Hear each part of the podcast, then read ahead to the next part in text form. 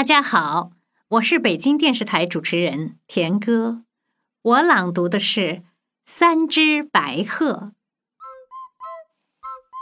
一天中午，三只白鹤在河里捉到了许多鱼，它们吃得饱饱的，把剩下的一条大鱼埋在地里，留着明天吃。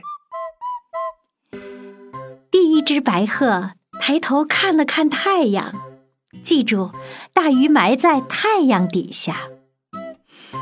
第二只白鹤抬头看了看天空，记住，大鱼埋在白云下面。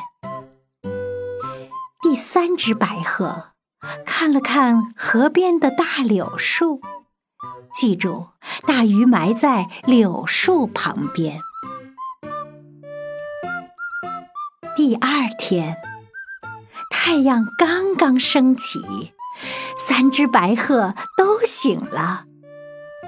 第一只白鹤朝太阳飞去，第二只白鹤朝白云飞去，第三只白鹤飞到河边，落到大柳树旁边。哪只白鹤能找到埋在地里的大鱼呢？